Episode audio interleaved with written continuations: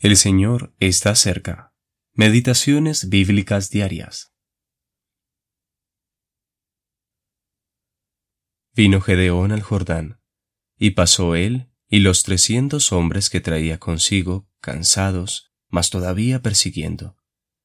Y dijo a los de Sucot, Yo os ruego que deis a la gente que me sigue algunos bocados de pan, porque están cansados, y yo persigo a Seba y a Salmuna, reyes de Madián.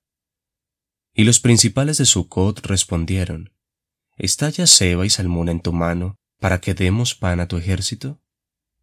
Jueces capítulo 8 versículos 4 al 6 Los jueces de Israel Decimoquinta parte Gedeón Parte H El resultado de la neutralidad con sabiduría y humildad, Gedeón había evitado un conflicto con los hombres agresivos de Efraín, que lo habían reprendido tan ásperamente. Una vez llamados a la batalla, ellos lucharon con valentía. Pero a medida que avanzó en la persecución de los enemigos, él y los trescientos hombres estaban cansados, mas todavía persiguiendo, lo que supuso otro tipo de prueba.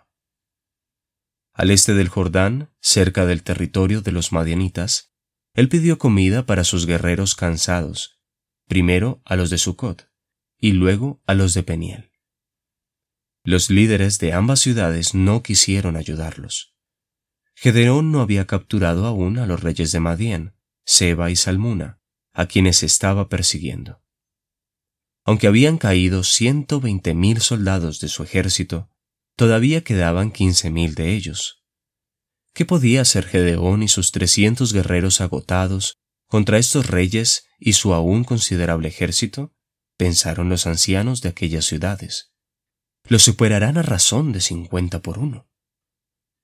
En los intereses del Señor, la neutralidad jamás será el camino correcto. El Señor Jesús dijo que el que no estaba con Él estaba en su contra. Él nos da solamente dos opciones. No reconoce la neutralidad como una tercera opción.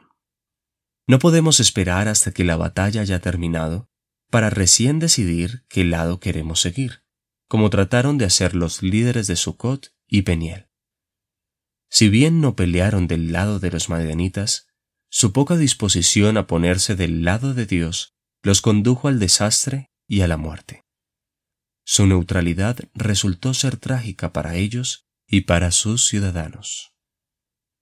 Eugene P. Vedder Jr.